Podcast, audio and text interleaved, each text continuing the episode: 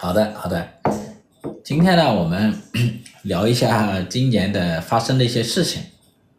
今年过得很快，呃，然后再过两天，再过几天就进入到二零二四年了，是吧？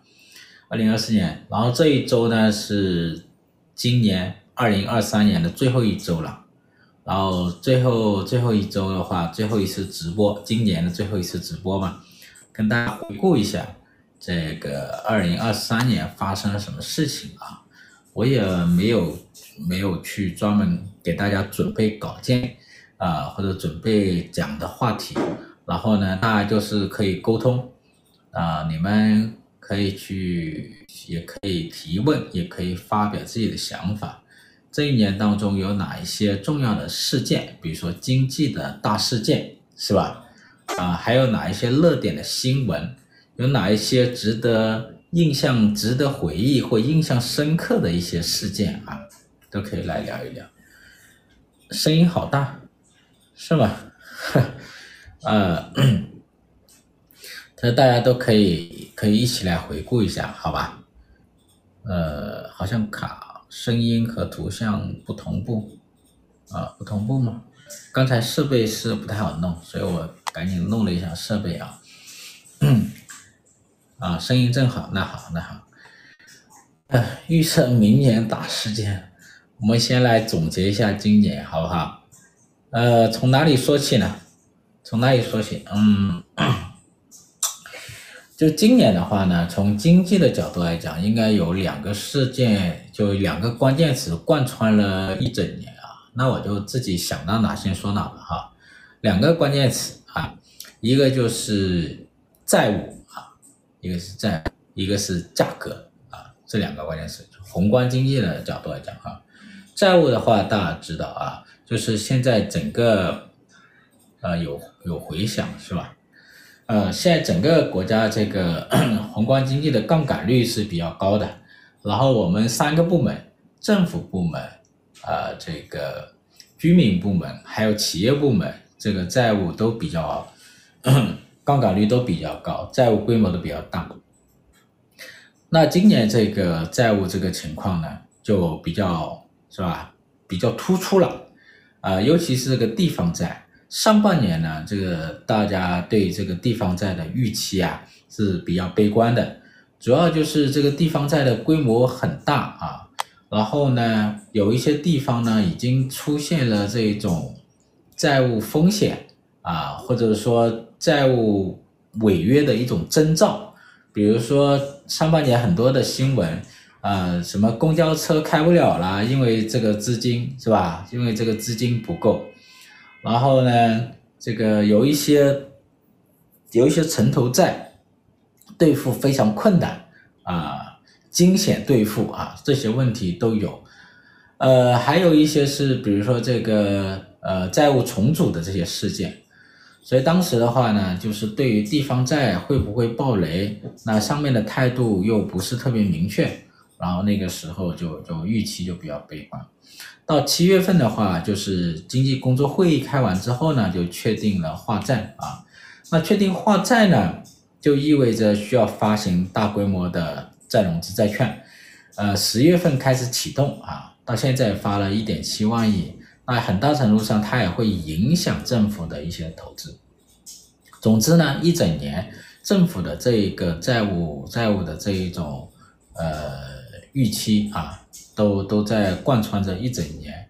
然后呢，它的影响也会持续啊，到明年啊，或甚至未来几年。影响最大的或者影响比较大的这么几个方面。一个是地方政府的债务的规模，包括还债的这么一种预期呢，它会什么？会约束政府的投资啊，明年也好，后面也好的投资啊，呃，都会减少啊，或者说投资的力度没那么大。另外一点就是为了配合化债，央行也要降息啊，所以的话呢，今年降了，你看降了两次息，然后呢，明年呢还会降啊，后年呢还会降啊，就大规模的。债务的经济体，它的利率是起不来的啊。过度借债的经济体，它的利率一定是往下走的啊。那这个还有其他债务，比如说居民的债务啊。今年居民的债务就以这个我们总的债务规模应该是五十多万亿啊，其中这个房贷是三十八万亿，但这个三十八万亿呢，呃，已经到顶了，就我们说的这个再达峰啊，再达峰了，呃，之前这个房贷的这个增速是很快的，但是到今年三十八万亿，然后就涨不动了啊，然后往下走。它的余额往下走了，那那这里面有提前还贷的原因是吧？上半年很重要一个关键词，一个事件叫提前还贷，呃，因为存量房贷的利率它没有及时的下降，然后呢，市场的利率它是在下降，所以呢，导致很多人会想办法这个去还掉高利息的一些债务啊，这个债务置换这种思路是对的。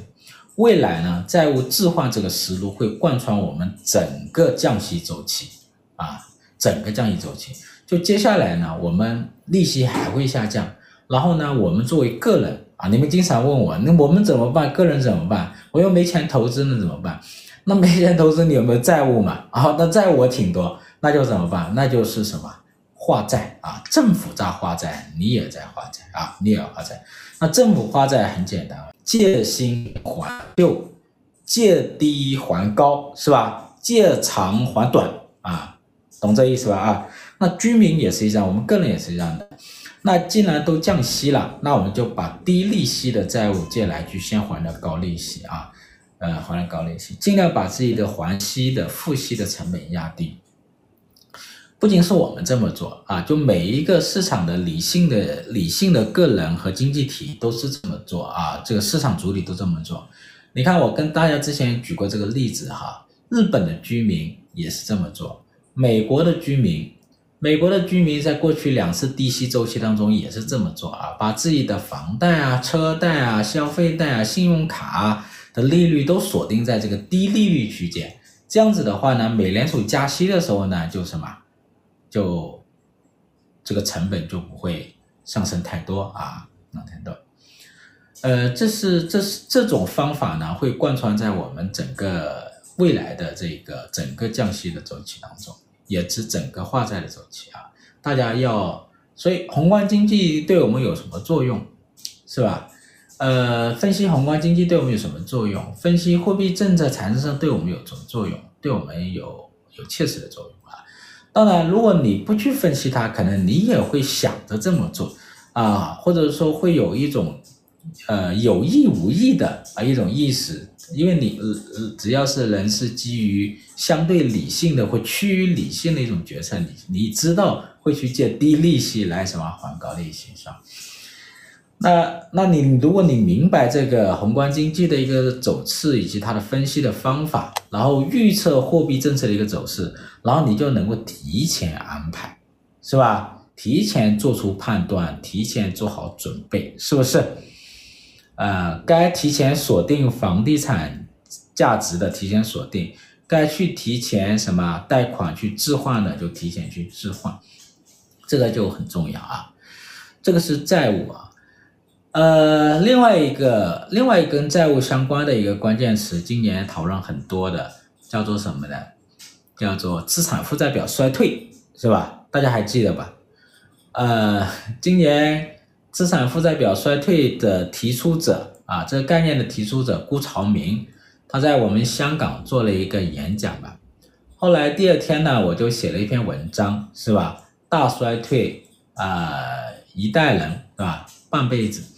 后来这文章传的比较广，呃，有几十万阅读吧，然后后来就没有了，是吧？后来没了，主要是传播太广了。然后，但是呢，这个资产负债表衰退呢，就几乎是贯穿了大半年的一个讨论啊，大半年讨论。当然，我对我那一篇文章的对于资产负债表的分析，我还是比较认还是比较认可的啊。呃，社长打算去别的地方讲吧。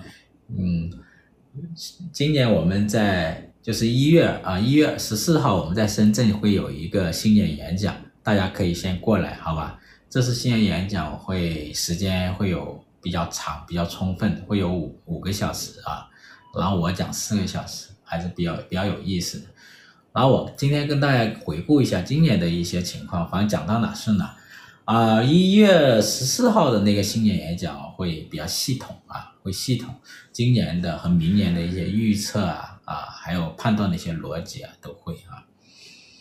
所以呢，我们呃在看这个资产负债表衰退的时候，这个时候我们就就比较深入的、进一步深入的去分析中国的这一种宏观经济和它的一个债务形势了啊，资产负债表衰退。这个啊，就拿一本书啊？这个就这一本书啊，就这本书。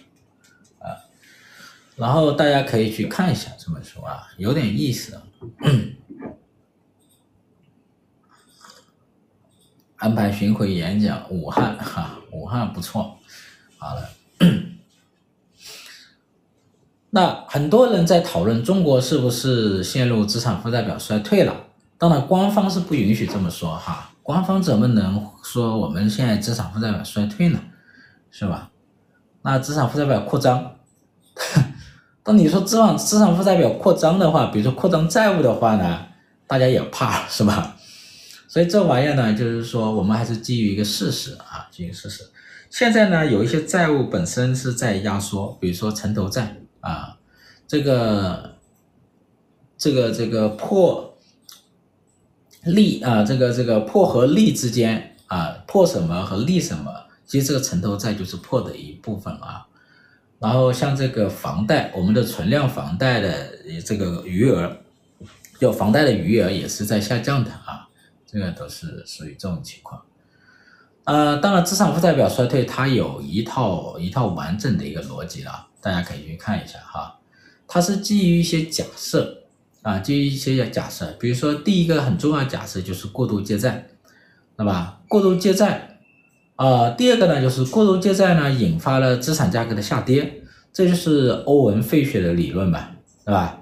这个债务通缩啊理论，大家对债务通缩这个理论应该还蛮熟悉了，对吧？然后如果它引发了资产价格下跌，然后资产价格如果是过度下跌，下跌的速度过快呢？它就会什么会击穿资产负债表？我们经常说击穿资产负债表什么意思啊？到底是什么意思啊？击穿负债负就这计算资产负债表就是说你的资产大规模的在缩水，但是呢你的债务是偏刚性的啊。那这个时候呢就会使你的负债率啊就大幅度的上升啊，大幅度上升。那比如说如果银行在评估你的信用的时候，是吧？就评估出你的房子是一个负资产。是不是？我们的资不抵债啊，负资产。原来你这房子一千万，现在是三百万，然后你的贷款是，比如说贷款是六百万，是吧？你现在资产只有三百万啊，资不抵债。那这样子的话，这个人他没有办法用这个房子再去贷款了，是吧？甚至他的信用都可能会破产，是不是？是吧？所以这个问题呢，就是我们说的资产负债表衰退啊，资产负债衰退。所以这个问题一定要去避免啊，或者是说这个呃避免避免资产价格的过度的下跌来击穿这个资产负债表。如果是在一个过度借债的经济体啊，三个部门都过度借债的经济体，然后呢三个部门的资产负债表都被击穿了啊，那大衰退、大萧条是不可避免的。嗯，这里面呢。辜朝明是注重企业资产负债表的衰退，然后呢，伯南克呢是关注银行资产负债表的衰退，啊、因为他是用了什么金融加速器这个理论嘛，就银行金融系统它有一个加速的一个原理啊，就我们讲货币乘数，货币乘数就通过货币通过存款不断的制造，对吧？贷款贷款要制造存款，然后反复的呃形成的一个货币乘数的一个效应啊。那如果是资产负债表衰退呢？呃，它是属于一种反向的一个效应啊。如果银行破产，存款消失，那市场上的这一个派生的货币就会大幅度减少，那市场上的流动性就会大幅度减少啊，还可能会出现，是吧？出现大规模的货币窖藏和流动性陷阱啊。这个是凯恩斯的这个原理。啊，伯南克呢，他是注重银行这一块。啊，不管是银行还是企业，就是说这个资产负债表衰退啊，这是比较可怕和糟糕的一个事情啊。这个是说到债务这个话题哈。然后第二个很重要的关键词贯穿了一整年的就是价格嘛，是吧？价格。所以价格的话，之前我们讲过，价格其实跟债务刚才有关系的嘛，就是我们说的债务通缩啊。债务通缩，通缩如果价格的持续的下跌，我们说是通缩啊。怎么去定义通缩呢？当然，官方也说我们不会通缩了，所以呢，我们也不能说通缩啊。呃，所以今年，今年，今年，为了经济学家也好，学者也好，为了能够表达出自己的观点，就制造了一些词来去表达。呃，比如说通胀不足。是吧？呃，通胀率过低，啊，类似这个啊，嗯，就是让大家明白什么意思就好了，是吧？呃，通胀不足，大家也明白什么意思就行就行了。那今年呢，我们可以看到，我们的这一个 CPI 从年初是吧，百分之二点五，然后开始下降，啊、降到上个月。啊，应该是负的零点三，是吧？就是下跌啊，就 CPI 下跌，就今年的 CPI 是比较低迷的啊，有几个月是下跌的，嗯。或是这个 PPI 啊，有一个人打电话进来，嗯，啊，逆通胀啊，对，负通胀也也也不错，对，逆通胀、负通胀也也不错，哎，对。然后呢，就是 CPI 呢，它就显示是逆通胀，是吧？然后这个 PPI 呢，显示也是负通胀，是吧？负通胀。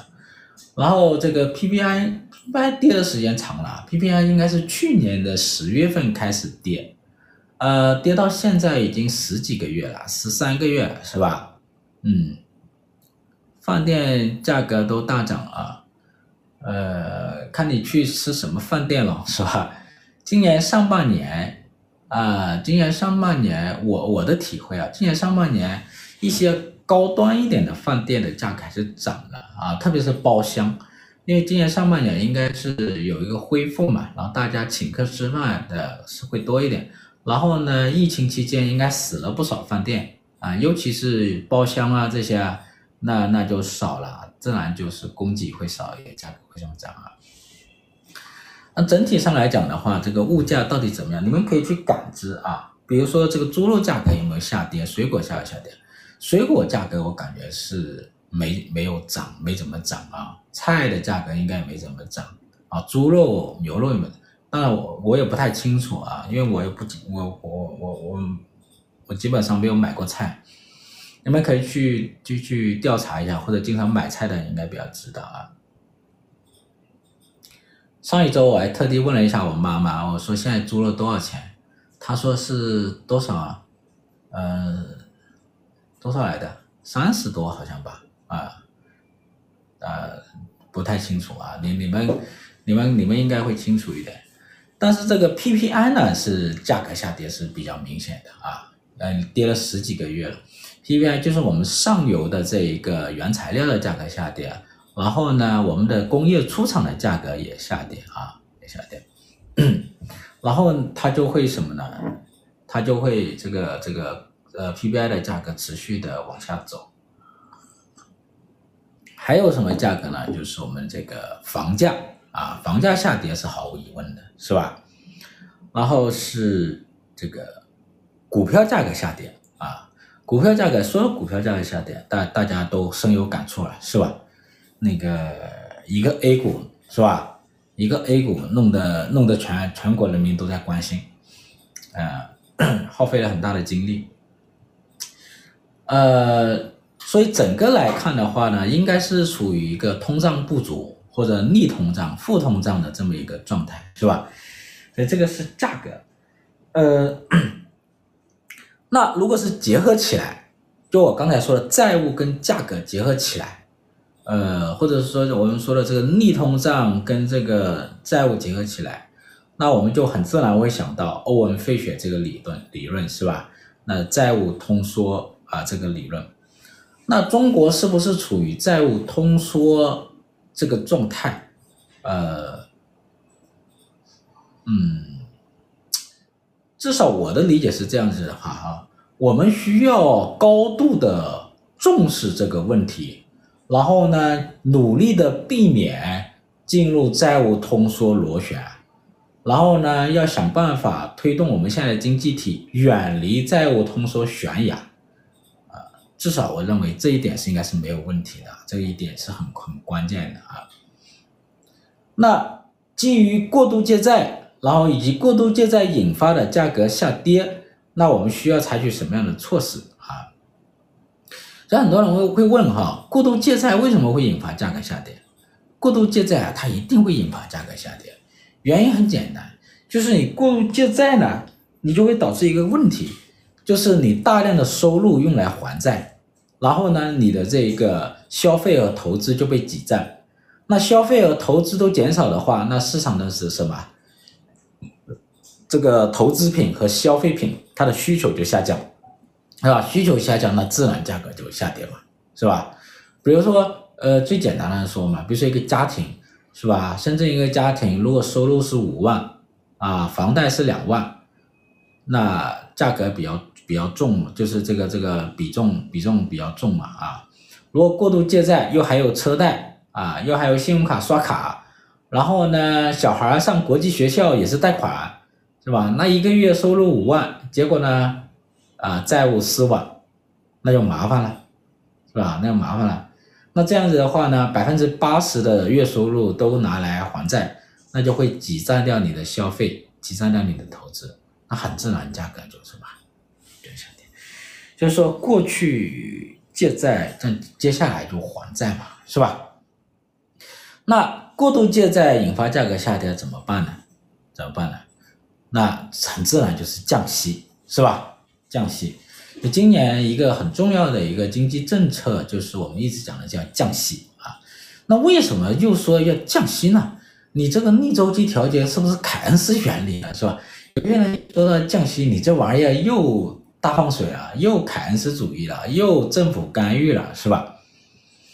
嗯，深圳经济会不会香港化？香港化没什么不好嘛。你看深圳的金融比香港还差得很远，是不是？香港是国际自由汇兑市场，是吧？那港元，港元这个这个汇兑美元自由汇兑，那香港化不也挺好？那我们要去看怎么去定义香港化，是吧？香港化，嗯，那降息是不是一步到位好啊？我现在说一下啊，为什么你这种情况下必须是降息？它跟凯恩斯不凯恩斯没有关没有关系啊，它跟政府干不干预也没有关系。因为首先有一个，首先有一个基本的一个条件，就是我们现在各个国家的经济体，然后它都是什么？都是中央银行制度，它的货币呢都是法币。这就决定了什么呢？这个时候你的护你的利率啊，它是不管是政府的行为也好，市场行为，它必须有所调整。就我们是政府啊垄断了这一个铸币权，但是呢，我们的利率不可能说保持一成不变吧，是吧？即便我们的利率是自由化的，或者说银行是自由竞争的，也是要什么？也是要变化吧？那到底怎么变呢？当我们过度借债引发价格下跌的时候，我们的利率到底要怎么变呢？啊，理论上来讲啊，理想的状态下那就是自然利率嘛，是吧？自然利率嘛，对，这个舍友一看就是我们的老舍友了啊。当你自然利率下降，那很自然你的这个什么银行的政银行的利率是吧？央行的政策性利率也要追随自然利率而下降，是不是？那自然利率到底是多少呢？其实没人知道啊。如果我们现在是自由银行时代，我们的货币是完全自由货币，那我们的市场的利率就是什么？就是自然利率啊。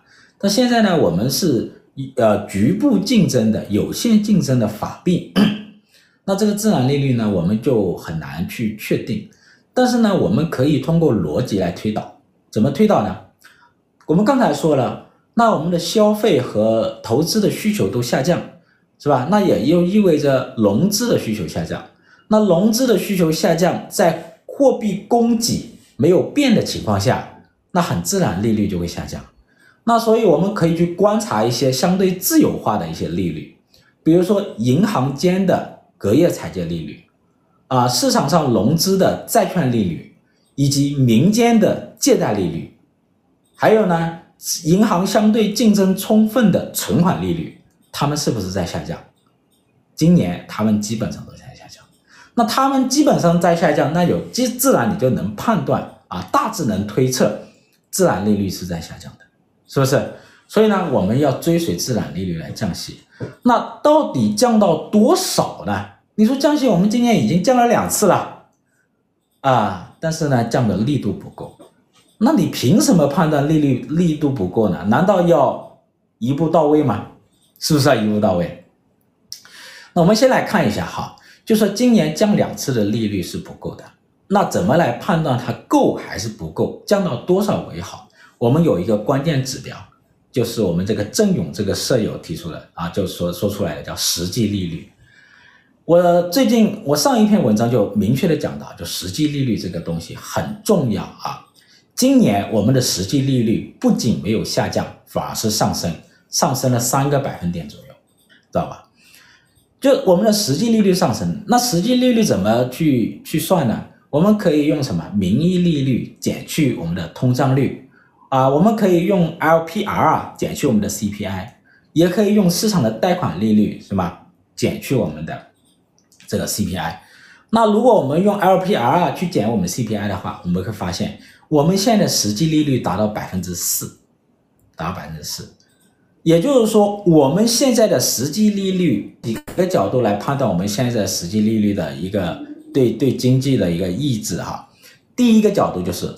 我们现在的实际利率是高于美国的，美国现在的实际利率是百分之二点五，美国现在是加息，它加息是最近四十年来最激进的一次加息，它的联邦基金利率推到了百分之五点五，啊，是最近四十年最高的，但是呢，它现在的通胀率是百分之三点一，啊，那百分之三啊，百分之三，那五点五减百分之三，那就是百分之二点五。啊，百分之二点五。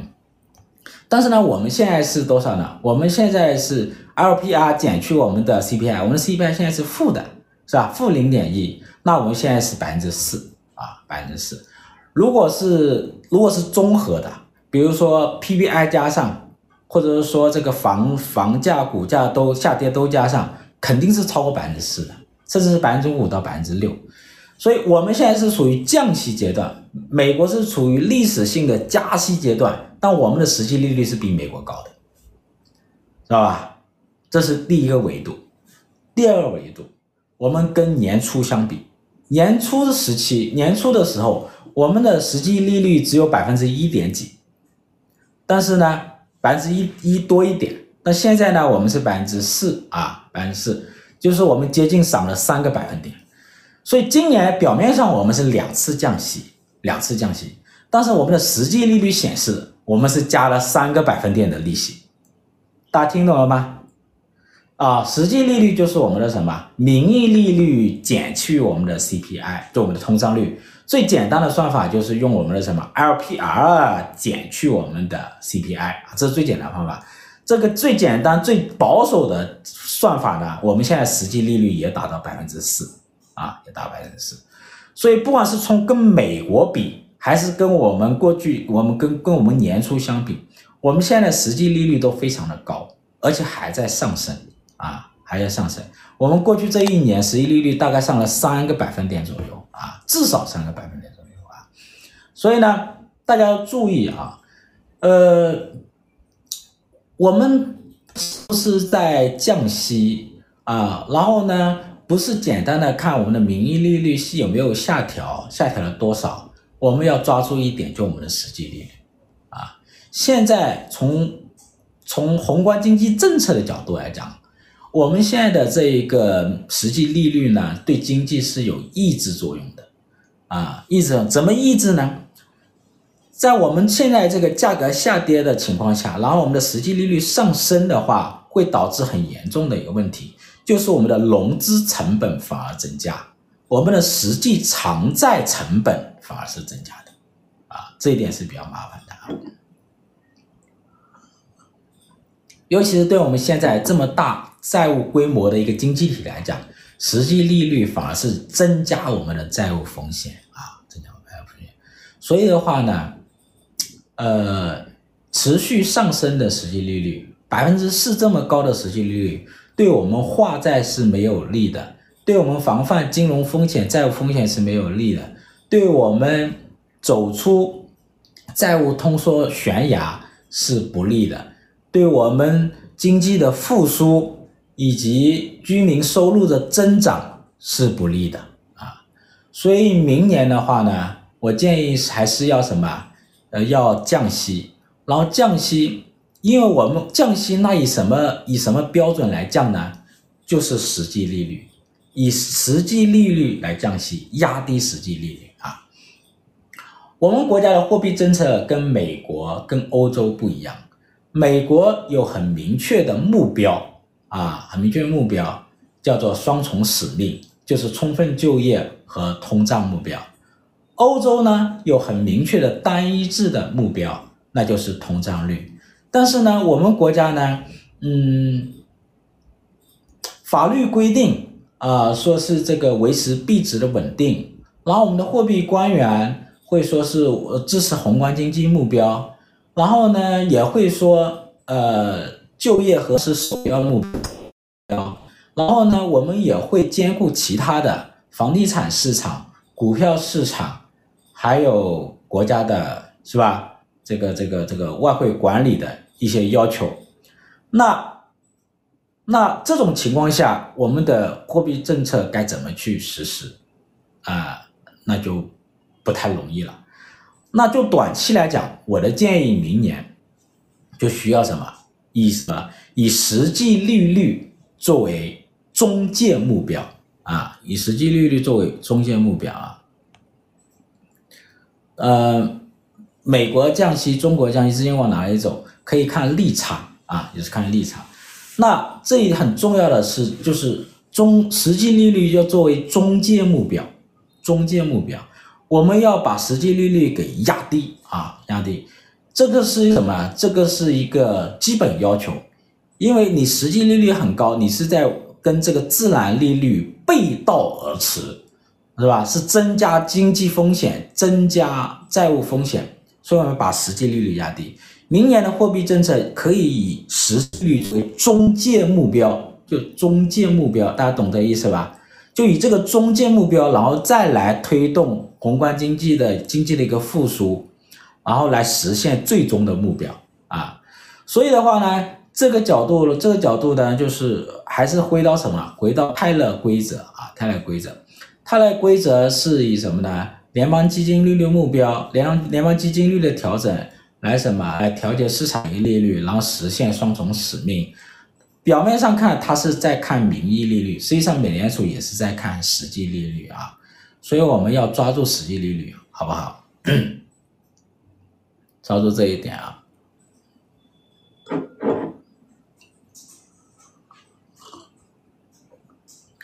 银行存款创新高，银行存款创新高，就说明大量的资金啊，它就什么，它就存到银行去了嘛。啊，然后呢，银行又没有办法把大量资金贷出去，说明现在的什么需求太低了嘛，融资需求太低了啊。那就这样，我跟大家讲一下，就是关于银行存款的利率的下降哈。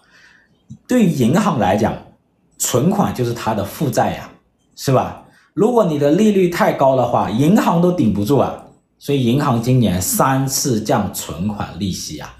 是吧？它的这个净利差缩小，缩到了百分之一点七三，那它会削减它的利润，它也顶不住。所以银行也是一个什么杠杆率很高的一个主体，它也是一个巨大的债务主体。尤其是今年你们拼命存钱到它那，把它吓得够呛啊，吓得够呛，所以它也要拼命把你的利率给打低，尤其是长端利率啊，就是就是这个这个定期的、长期的定定存。利率下降，所以这个利率下降之后呢，的债务压力会减小一些，净利差扩大一些啊，变成的，所以银行它也顶不住，知道吧？但凡债务很高的主体都顶不住，杠杆率高的主体都顶不住。那银行一降存款利率呢，又会反过来促进贷款利率的一个下降。为什么呢？因为银行从哪里获得资金？一是从市场里获得存款，二是从央行里获得贷款。一般来讲，去央行里的贷款的利息要高一点。那我现在银行的存款的利息再往下降，你是银行，你肯定是什么？肯定是多从存款那里获得获得资金嘛。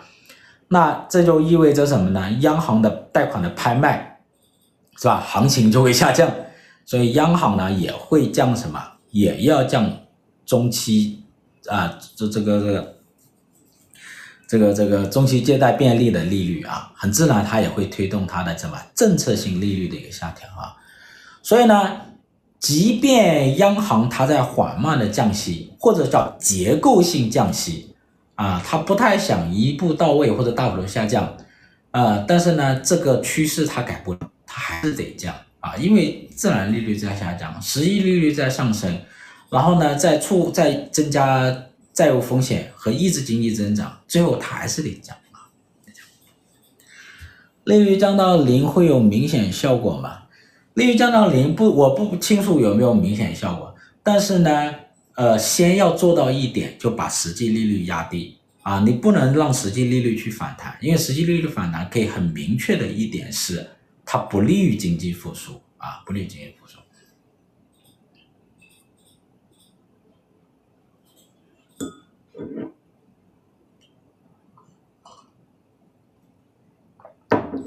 国有银行是不太愿意让利啊，是吧？所以的话，今年它三次降存款利率嘛，是吧？它要维持它的这个净利差啊。但是呢，形势所逼，它没办法。过去四年来看的话，它的净利差是在缩小的，它不愿意让也没办法呀，是吧？明白吗？呃，卡吗？卡不卡？有人有有些舍友说会卡，是不是？明年会不会有输入型通胀？不会有输入型通胀啊。美国的这个通胀率现在下的比较低啊，明年呢上半年还会走低。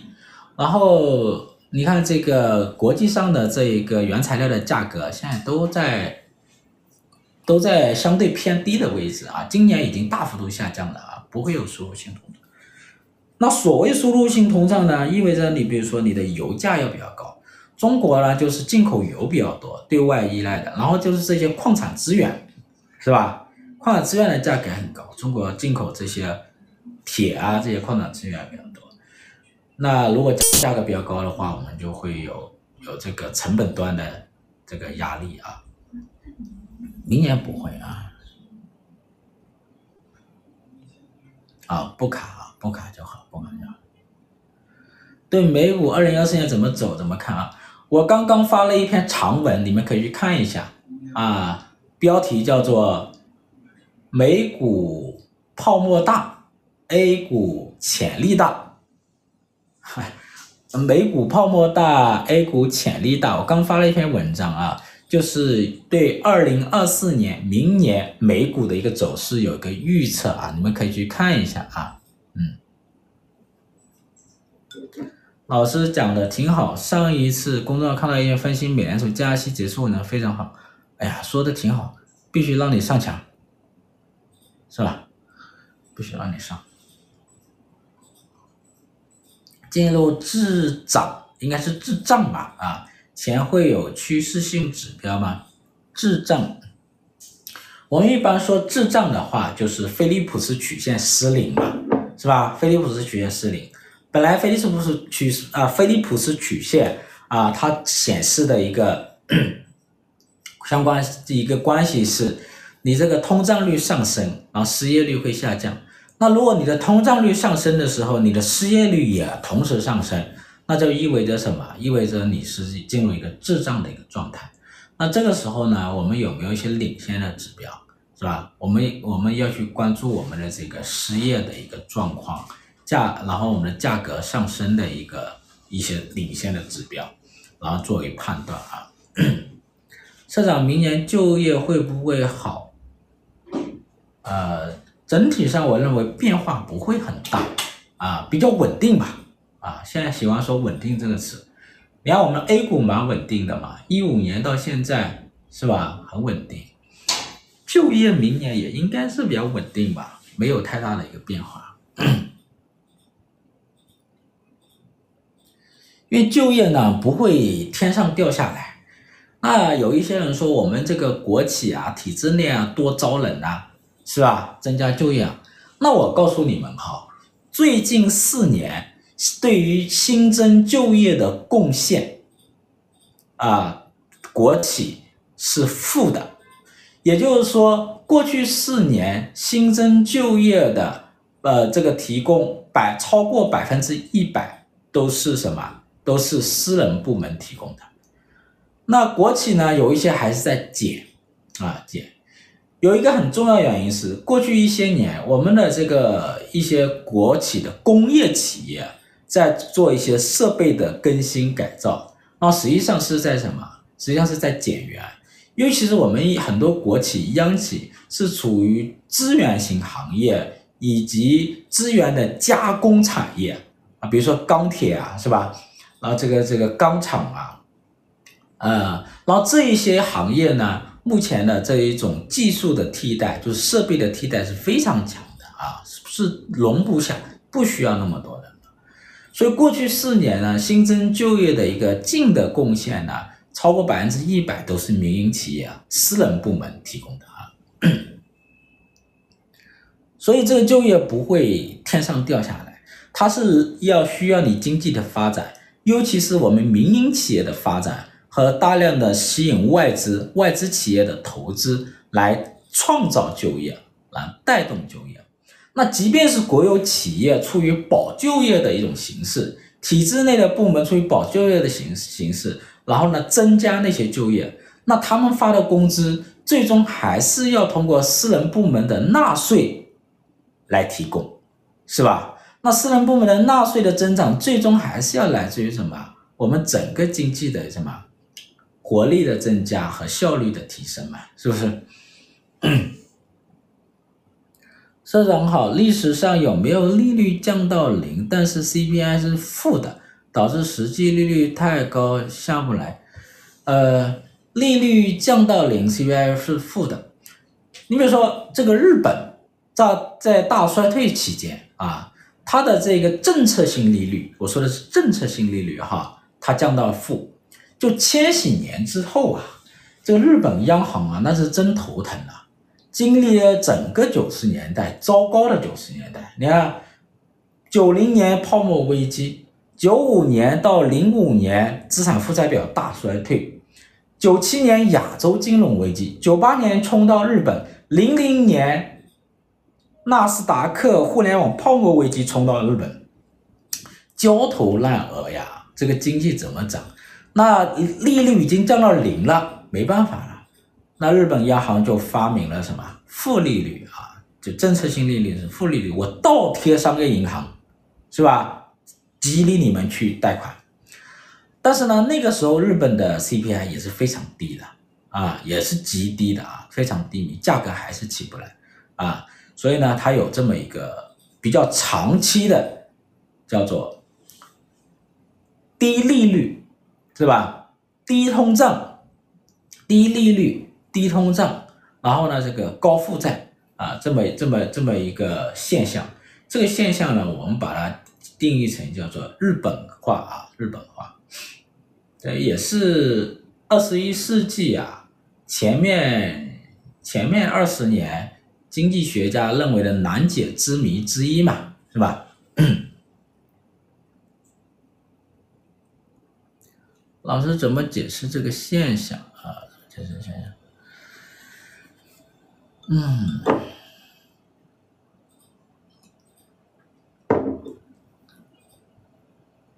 这是现象。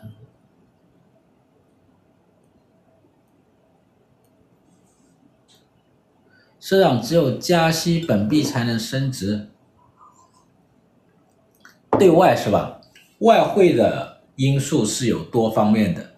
首先呢，中国是一个外汇的管理的啊，应该不是自由汇率，也是一个资本管理的一种机制，也不是啊跨境自由的啊资本跨境自由，嗯。自由跨境。第二个的话呢，跟你的货币政策有关系。正常情况下，你加息是吧？大规模加息，你的汇率对外是容易上涨的。当然你要看对手啊，对方哈。如果美国加息比你还猛呢，是吧？你的这个这个这个净利差，你这个利差可能还导致你的这个什么资本外流和这个汇率下跌，化汇率下跌啊。所以也是相对的啊。那另外一个就是什么？就是我们的这个就经常项目，就是我们的出口。一般来讲，我们的出口比较好的时候呢，我们就这个这个大量赚取外汇，我们的汇率会上升啊。还有就是资本项目，就是我们吸引外资进来啊，嗯，所以这些都都是啊，呃，像日本那样嘛，呃，像日本那样要怎么去定义哦？怎么定义？如果你觉得这种走势是不是像日本那样？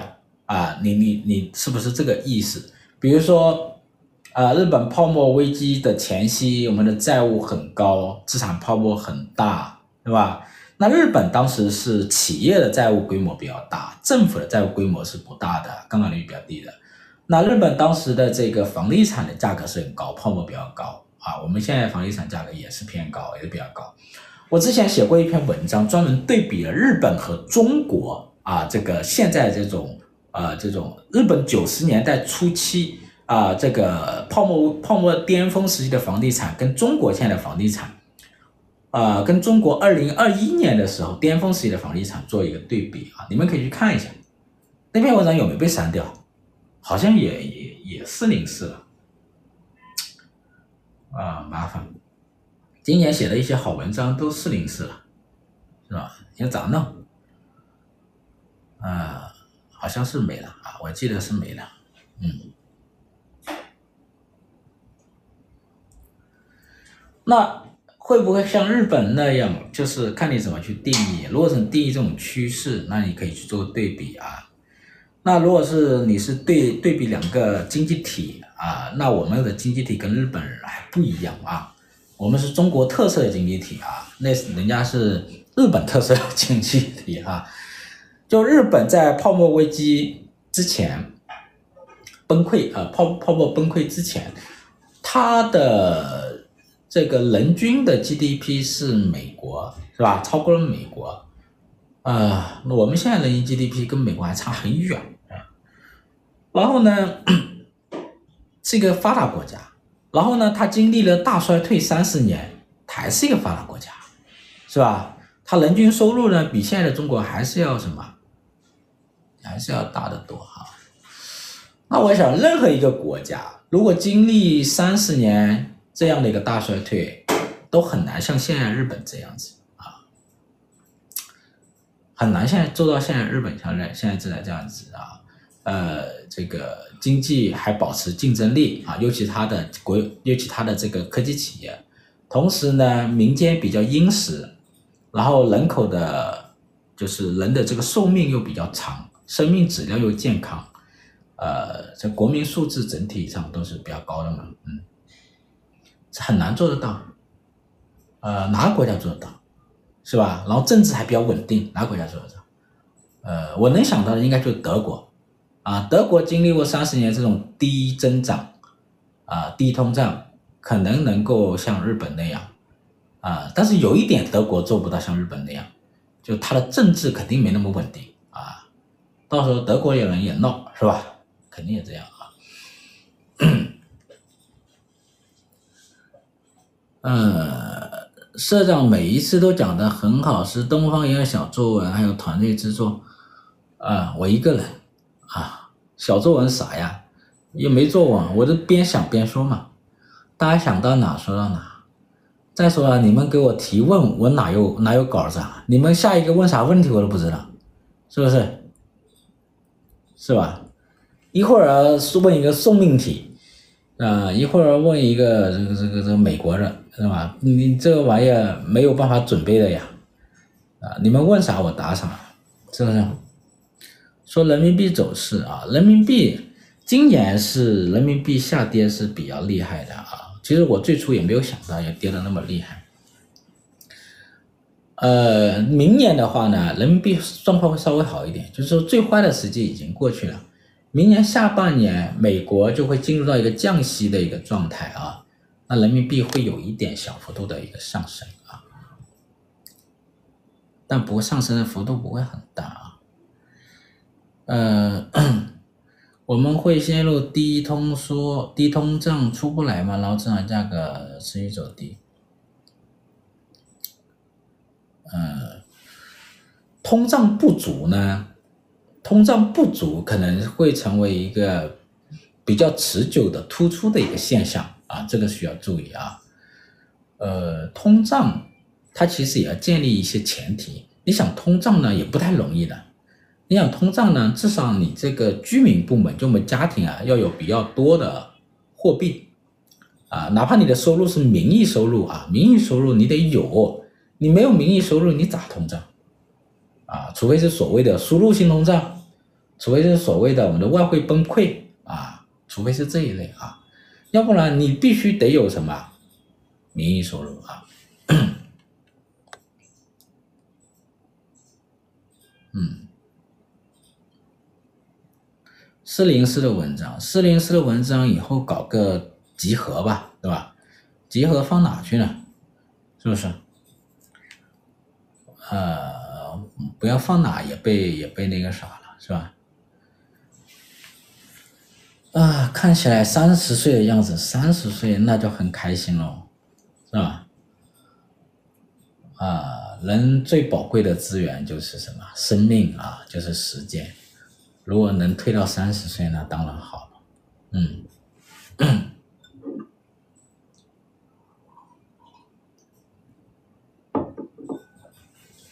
甲午战争后，我们与日本文明的距离近了还是远了？这个问题不好回答。嗯，这个问题，如就拿日经的角，就是拿拿拿那个什么人角度来看的话，就是说你这是向日本文明靠近，这个啊听起来怪怪的，你知道吧？就我们说，呃，跟日本这个国家的国力啊。甲午时期，甲午时期其实当时跟日本这个国家国力差距也不会很远啊，也不会很远。呃，文明的话呢，我们不好去定义啊，不好定义，这个争议很大，因为文明是一个很广泛的概念啊，广泛概念。可以搞一个 PDF 版本给会员阅读，是吧？这个我们回头可以想想一下，弄一下。呃，社长有女朋友吗？我没有女朋友，我有一个女儿，一个儿子。社长讲一下拉美话，拉美话之前写过一篇文章，是吧？阿根廷现在这个总统上台，而我写了一篇文章，说拉美化呢，拉美这些国家，呃。巴西、阿根廷，阿根廷当然是代表了，是吧？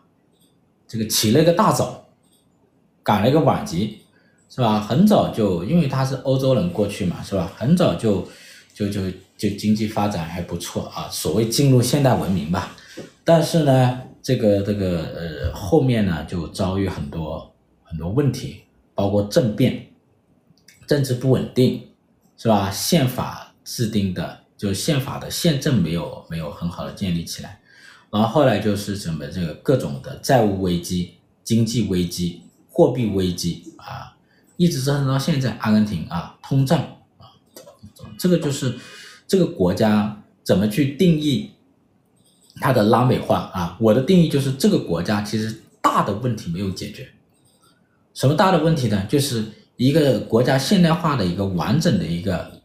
有效的一个制度，它没有解决，这个东西没有解决之后呢，然后又会什么？又会又会影响到它的经济，尤其是它的金金融安全啊，会引发这一种这个这个债务风险啊，是吧？这个通胀风险啊，汇率危机啊，这一种，你们可以看一下那篇文章，那篇文章肯定是没有被删的啊，就是真正担心的不是日本化，而是拉美化。你们可以看一下，讲讲通胀率提高能不能刺激经济？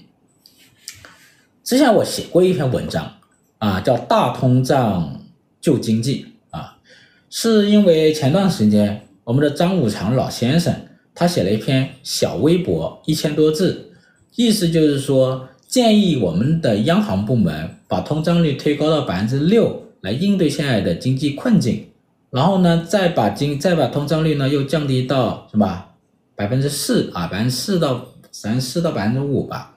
然后直到经济复苏，啊、呃，是这么一个。然后我就写了这篇文章。然后我这篇文章的主要观点，我就简单概括一下：推高通胀救经济只是表象，那真实的一个状况是什么呢？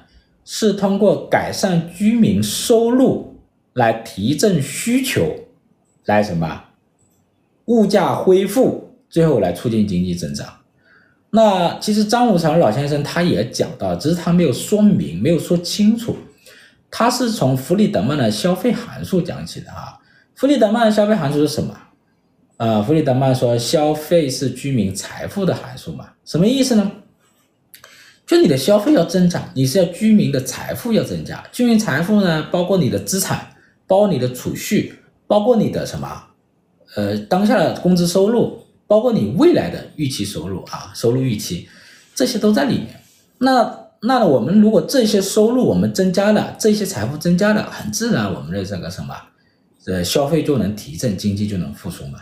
比如说股票上涨，那就有财富效应；房价上涨，财富效应啊，这个就是。然后还有就是我们的收入增加，比如说像美国一样，是吧？给老百姓发钱，好，那收入增加。那人家说你通胀呀。那我就不说通胀的事啊，那就是税收啊，税收不通胀了吧？实实打实收来的税是吧？不是借来的，实打实收来的，然后又还给你们。假如我是政府，我从你们身上收了十个亿啊，然后呢，今天晚上做了一个梦，第二天呢，赶紧把这个十个亿又还给你们，不会有通胀吧？不会，无非就是原来就是你们的，只是我把它收回来，然后又又什么又发回去了，那就是相当于什么？发回去就什么？增加了你们的实际收入啊，居民实际收入，那很自然就会转化成消费嘛，然后来来推动经济的一个增长，知道吧？这个是很关键的。日本房地产适合投资吗？你们要去考察哈，因为今年呢，很多人，很多中国人去日本买房啊，去东京买房啊，因为好多房子确实比中国便宜嘛，因为我们大多数人没有出过国。所以我们不太理解中国的房价是在世界上是怎么遥遥领先的啊？我们北上广深的也好，杭州、武汉的也好，就我们的这个房价是怎么遥遥遥领先于全球的？好多人不太清楚。出了国发现，哎呀，他们真穷啊，是吧？房价这么低啊，房子的资产这房地资产这么少呀，啊，不如我深圳一套房，是不是？什么马斯克豪宅卖掉才一千多万，哎呀，是吧？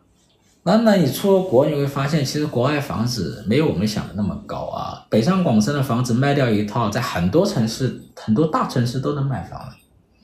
所以呢，这些年呢，也有好多人去国外买房啊。当然，也是因为中国这些年的房价、房地产投资不挣钱了，是吧？还可能会亏本了。大家可你们可以去考察，好不好？还是一句话。大家要建立，现在要建立一种叫做全球投资的思维，啊，全球宏观对冲的思维，还有多币种投资的思维啊，还是要建立起来。市场怎么看待生产过剩的问题？那我们的供给跟需求要结合起来看，是吧？如果你的生产过剩，那你的需求是不是萎缩？需求是不是不足？是不是？那我们说萨伊定律是不认为有过剩的。就如果你的经济收入、你的经济分配是正常情况下，没有政府或者说哪一个部门截取了大部分收入的情况下，那你居民能够获能够享受经济增长的大部分财富。比如说你的家庭的可支配收入占国民经济、呃、总量的百分之八十九十。那不容易出现产能过剩的，因为意味着你的家你在经济增长当过程当中，你获得了大部分的财富，啊，就是说你经济增长的财富大部分都落到了老百姓身上，那你的居民的消费能力是很强的，是能够拉动什么？拉动跟供给的啊，生产的过剩是相对比较少的啊。所以我这里有个前提假设啊，大家听懂我这个假设吧啊。那如果出现产能过剩，一般情况下就是我们什么？我们的需求不足啊。那我们需求为什么不足呢？还是我们的收入问题嘛，是吧？有钱谁不消费？是不是？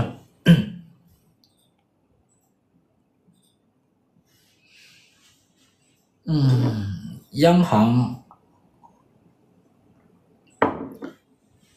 在可见的未来市场的影响怎么样？央行的话呢，它会把更多的资源用在一些呃公共部门身上，比如说地方化债啊，对央企国企的支持投资啊，这个这个这个融资的支持啊，所以市场化的程度会降低，市场上融资的。就是私人部门融资的占比可能会下降啊，这个是我的一个理解啊。日元汇率会涨吗？日元明年的话应该会有上涨啊，会有一个相对相对稳健、相对平稳的一个上涨，因为日本央行在实施它的货币的政策的正常化，明年下半年或者五六月份美联储降息，那日本呢，它摆脱负利率政策正常化。它不一定会加息了，但是它走入正常化，摆脱负利率的话，然后它的日元是会有所上涨的啊。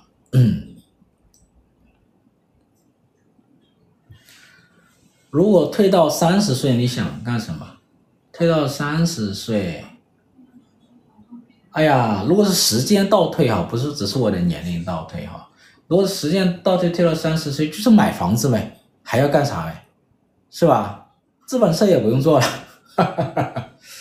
买一堆房子，是吧？买一堆房子，然后在三十五岁的时候全部卖掉，啊，啥也不用干，是不是？美元降息周期，东亚地区价格怎么走？适合投资吗？美元一旦进入降息周期，东南亚地区的出口肯定会增加，所以呢。做出口没没问题，投资工厂没有问题啊。同时呢，部分地方、部分城市的房地产，只要不是过度被炒的房地产，价格还会上涨啊。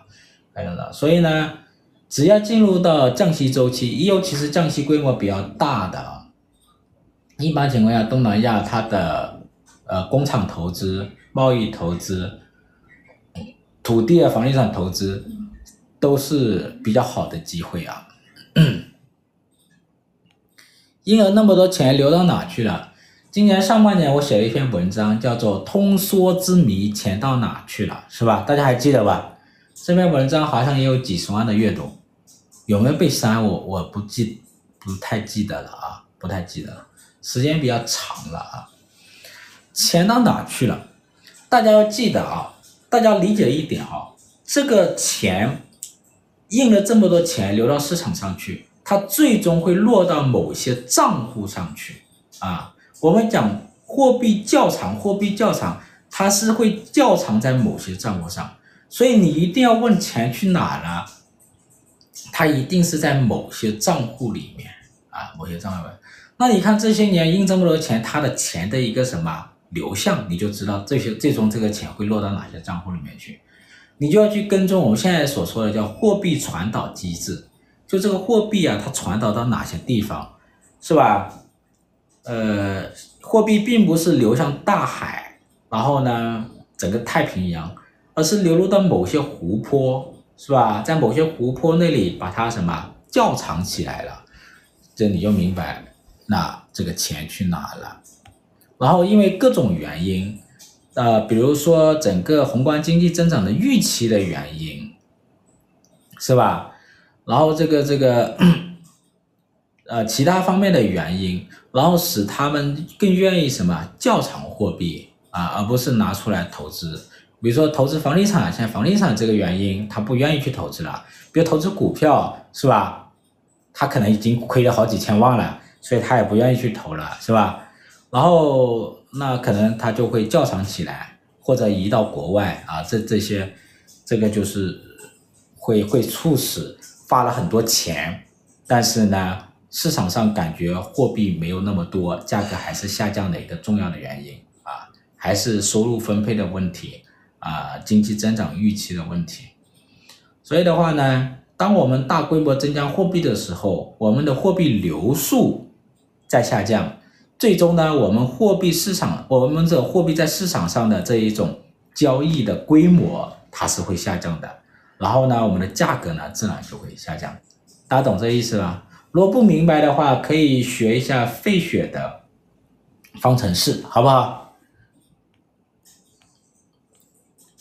社长正式工作是老师吗？我正正式工作是社长，是吧？社长你也可以理解成是校长，校长是不是比老师大一点？好像比老师大一点啊。我的正式工作其实是老师，是吧？我们做资本社就是我的正式工作。然后每天给大家写文章啊，写课程啊，算老师吧？算不算？哈，自封为社长，也自封为老师啊，没有那么不要脸的老师，是不是？呃，连教师资格证的老师都没有，是不是？嗯，